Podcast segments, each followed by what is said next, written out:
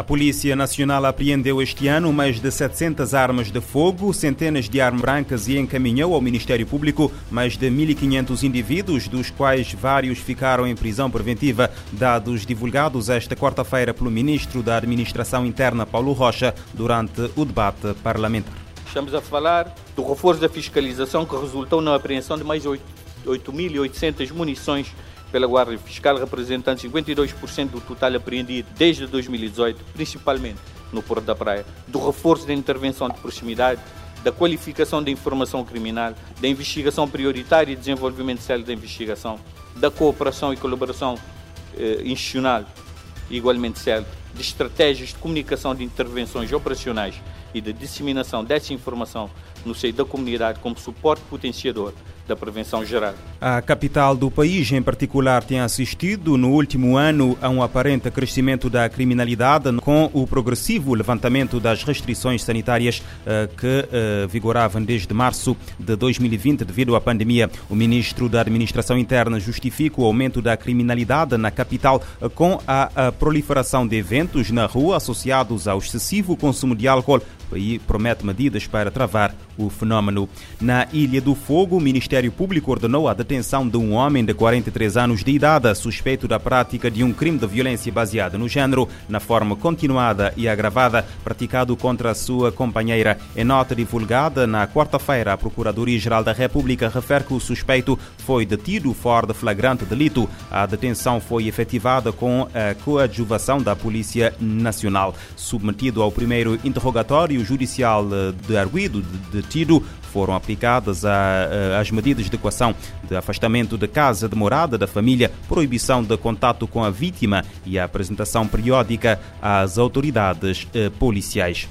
O combate ao terrorismo uh, que afeta países em África como Moçambique está a resultar em violações de direitos humanos, nomeadamente pelo grupo paramilitar russo uh, Wagner. Denúncia feita esta quarta-feira pela diretora-geral interina da organização Human Rights uh, Watch, Tirana Hassan. Embora reconheça o terrorismo que tem atormentado certos países em África como Moçambique e a região do Sahel, a responsável refere que a violência não se limita aos grupos insurgentes e que a organização tem registrado violações dos direitos humanos nas operações de luta contra o terrorismo. A SAN alerta para violações flagrantes dos direitos humanos, incluindo assassínios de insurgentes e mortes de civis, detenções em massa e arbitrárias, tudo sob o pretexto do contra-terrorismo.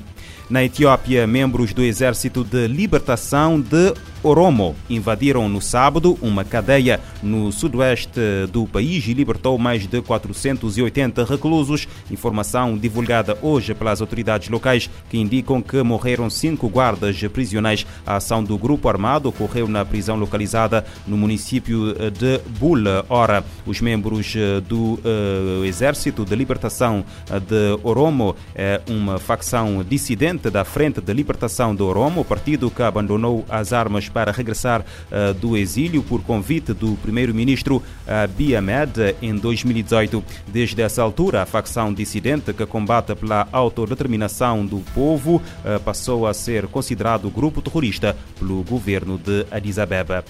Camarões tem cerca de 4 milhões de pessoas afetadas pela crise humanitária. O país vai receber 6 milhões de dólares do Fundo Central de Resposta a Emergências da ONU. Centenas de milhares de pessoas foram forçadas a fugir de suas casas em 2022. O plano de resposta humanitária teve apenas 42% do financiamento. Deslocamentos forçados aumentaram os riscos de proteção, perda de meios de subsistência e insegurança alimentar nos Camarões. Por isso, o subsecretário-geral da ONU para Assuntos Humanitários, Martin Griffiths, aprovou a alocação de 6 milhões de dólares do Fundo Central de Resposta a Emergências das Nações Unidas. Em 2022, as crises humanitárias no país africano afetaram 3 milhões e 900 mil pessoas. Centenas de milhares foram forçados a fugir de suas casas e abandonar suas propriedades por causa da violência ou das enchentes. Mas o plano de resposta humanitária teve apenas 42% de financiamento. Segundo o Escritório para Assistência Humanitária, o OSHA, a resposta continua gravemente subfinanciada, privando milhares de pessoas de assistência humanitária vital.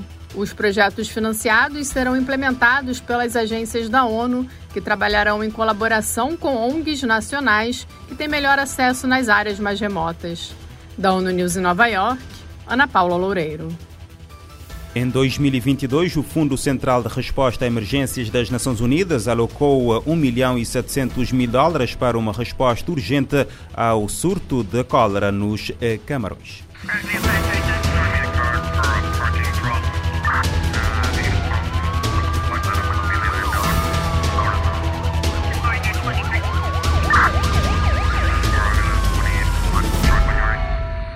Este programa está disponível em formato podcast no Spotify e em radiomorabeza.cv.